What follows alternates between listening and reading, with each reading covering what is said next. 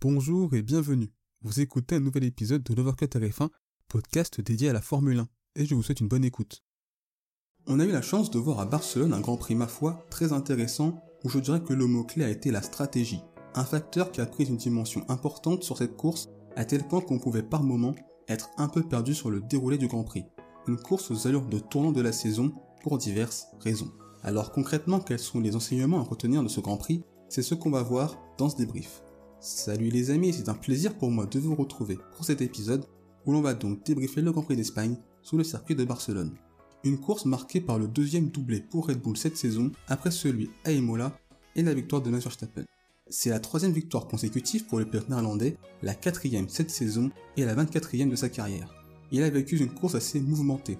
Il a su conserver en début de course sa deuxième place avant de faire une erreur en course, ce qui est rare pour être souligné, et qui lui a d'ailleurs coûté deux positions.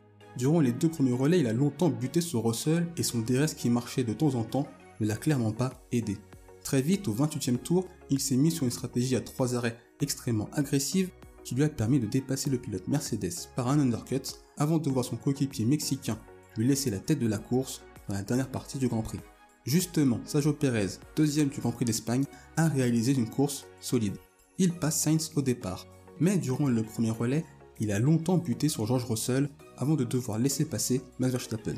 À ce moment-là, on s'aperçoit que le DRS du pilote néerlandais ne fonctionne pas. Après son premier arrêt effectué, Perez revient sur le duo Russell-Verstappen. Red Bull ne lui permet pas de doubler Verstappen, qui au vu du problème qu'il a, n'arrivera pas à dépasser l'ancien pilote Williams.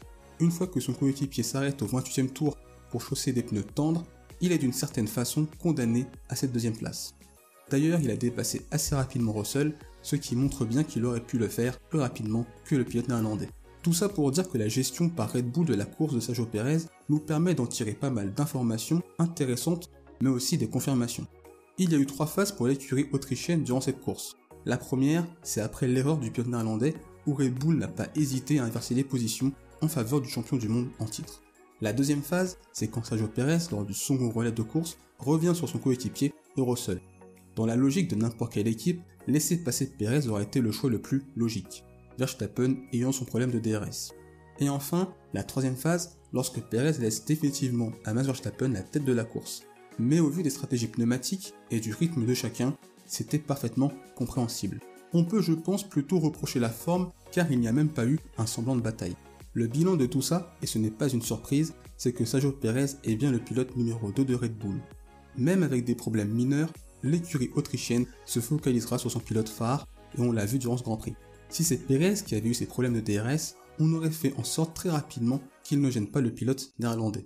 Pour Perez, son seul espoir de remporter un Grand Prix, eh bien c'est que soit Max Verstappen ne termine pas la course, soit il la termine et Perez devra être devant lui avec un pilote séparant les deux Red Bull. Pour Verstappen, cette troisième victoire d'affilée lui permet de prendre la tête de championnat avec 6 points d'avance sur Charles Leclerc et Red Bull en profite également pour prendre la tête du championnat constructeur. Après un double abandon à Bahreïn, l'écurie autrichienne a su parfaitement bien rebondir. La machine est donc lancée, mais il faudra toutefois être vigilant sur la fiabilité lors des prochaines courses.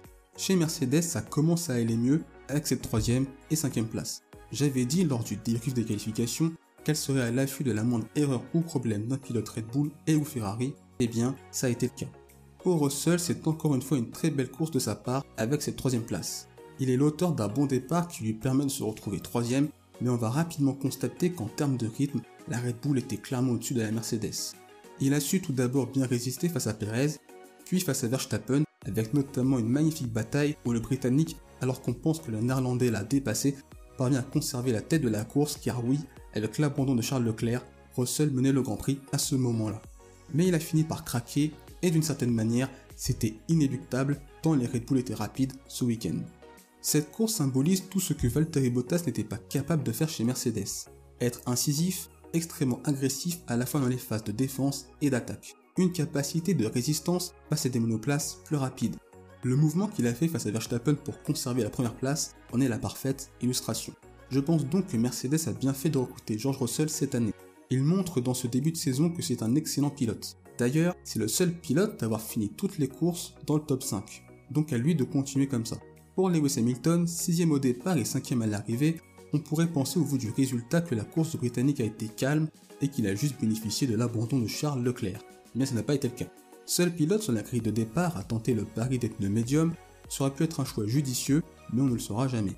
Et bien parce que ce premier tour a été marqué par un contact avec Kevin Magnussen. Une crevaison pour le septuple champion du monde et des dégâts sur l'aileron avant, plus un passage dans le bac à gravier pour le pilote danois. Après analyse des caméras embarquées, j'approuve la décision des commissaires de ne pénaliser aucun des deux pilotes, jugeant que c'est un simple incident de course. Selon moi, il n'y a rien que l'on puisse reprocher à Lewis Hamilton dans sa façon de prendre le virage. Il suit tout simplement sa trajectoire. Reparti avant-dernier de la course, avec un arrêt au stand à effectuer, il a su remonter au classement en affichant un excellent rythme. Il s'est même retrouvé quatrième après avoir dépassé Sainz, mais a dû céder quelques tours plus tard. Les deux Mercedes devront ralentir dans les derniers tours de course pour avoir suffisamment d'essence pour finir le Grand Prix, mais aussi pour ne pas se faire disqualifier dans le cas où les commissaires FIA ne seraient pas capables de prélever au moins un litre d'essence dans la monoplace. Peut-être que sans cette mésaventure en début de course, il aurait été à la lutte avec Russell et les Red Bull, mais ça, on ne le saura jamais.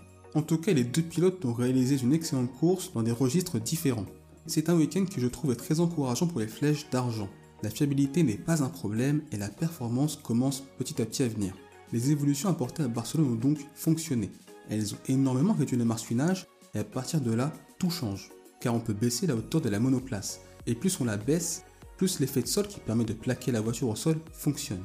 Ça fait que la Mercedes gagne d'un coup beaucoup plus d'appui aérodynamique. Avec moins de marsouinage, cela leur permet de mieux exploiter le moteur et donc de réduire la traînée. C'est pour cela que l'on a vu l'écurie allemande être très rapide en ligne droite, alors que lors des précédentes courses, elles étaient près de 20 km/h plus lentes que la Red Bull. Mercedes commence donc à entrer dans un cercle vertueux. Elle va pouvoir maintenant se focaliser sur le développement de sa voiture et il reste encore du travail avant d'être dans la lutte avec Red Bull et Ferrari. Intercalé entre les Mercedes, on retrouve Carlos Sainz à la quatrième place un week-end décevant pour le pilote espagnol devant son public. Tout d'abord un très mauvais départ qui lui fait perdre deux positions avant de partir à la faute au virage 4 quelques tours plus tard. Il perd alors toute chance d'espérer un podium au vu de la suite de la course. A partir de là, il s'est retrouvé 11ème, condamné à une remontée. J'ai d'ailleurs trouvé son rythme de course assez inquiétant. Autant Leclerc avant d'abandonner semblait en maîtrise, autant pour Sainz c'était très compliqué.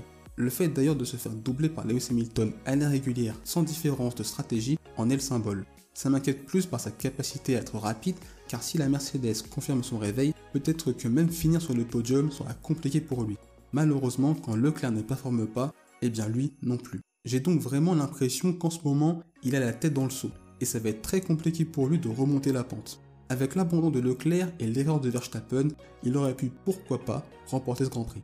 Sixième, on retrouve Valtteri Bottas et encore une fois, c'est une nouvelle course solide de sa part.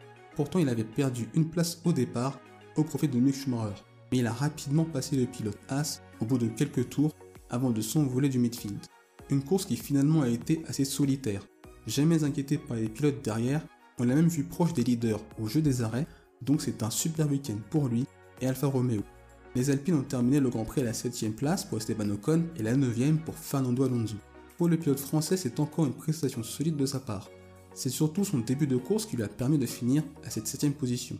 Il a dépassé les deux McLaren avant de dépasser Mick Schumacher. Une fois septième, il a comme Bottas été dans son monde, loin derrière le pilote finlandais mais avec une bonne marche sur Lando Norris. Fernando Alonso a effectué une superbe remontée depuis la dernière place sur la grille de départ. Comme Ocon, son début de course tonitruant l'a aidé dans l'obtention de ce résultat. L'Espagnol était déjà au 12e rang au bout de 10 tours de course. Au fil de la course, il a pu passer Lando Norris, Yuki Tsunoda et Mick Schumacher pour finir à cette 9 place. Sur cette piste de Barcelone, l'Alpine a eu des difficultés en qualification, mais a affiché un très bon rythme en course qui a permis à leurs deux pilotes de remonter au classement. Ce sont donc 8 points qui sont importants dans la lutte pour la quatrième place au championnat constructeur face à McLaren et Alfa Romeo. Landon Norris termine ce Grand à la 8 place. Malade durant ce week-end, le pilote britannique a su aller au-delà en obtenant un bon résultat pour l'écurie de Woking. Cette performance contraste avec celle de Daniel Ricciardo, mais je l'évoquerai plus tard dans ce débrief. Dixième, on retrouve le pilote japonais Yuki Tsunoda. Un bon week-end pour le pilote Alpha Tauri. Il a devancé Pierre Gasly en qualification et en course, et sa course a été bonne. Il a doublé Daniel Ricciardo et Mick Schumacher et bénéficie de l'abandon de Charles Leclerc pour finir dixième. Dans ce marasme de performance chez Alpha Tauri, c'est lui qui parvient à tirer son épingle du jeu. Voilà pour les 10 premiers de la course, et concernant les pilotes ayant fini hors des points, je voulais tout d'abord parler de Pierre Gasly et de Daniel Ricciardo, deux pilotes qui ont souffert en course. Le français du fait d'une voiture endommagée à la suite d'un contact avec Esteban Ocon au départ, et cela ne l'a clairement pas aidé. Pour l'Australien, ça m'inquiète plus. Parti 9ème et même 8ème à la fin du premier tour, il a tout simplement dégringolé au classement. Dépassé par Ocon, Norris, Alonso, Tsunoda et Hamilton, il finit le Grand Prix à 46 secondes de Lando Norris à la régulière. Ça dit tout du calvaire qu'il a vécu ce week-end. La course de Mick Schumacher a également été difficile. Pourtant, il a su faire un très bon départ en bénéficiant aussi des événements.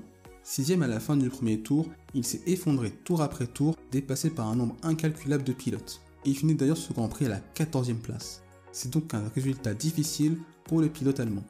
Et enfin, on va parler du grand perdant de ce week-end, Charles Leclerc.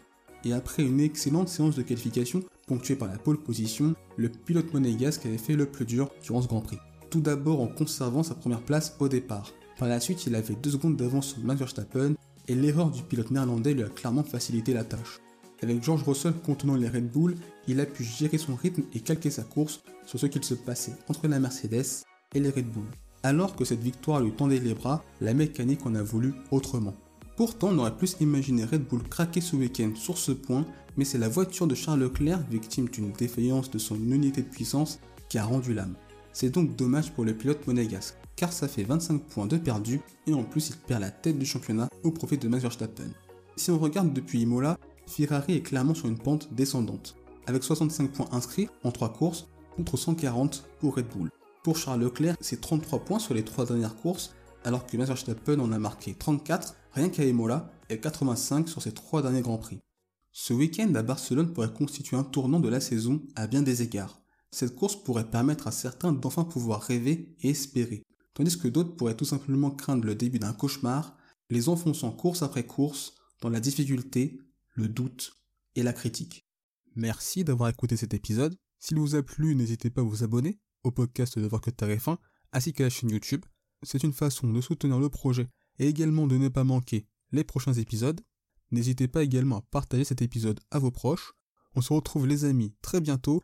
D'ici là, portez-vous bien, je vous souhaite le meilleur. Salut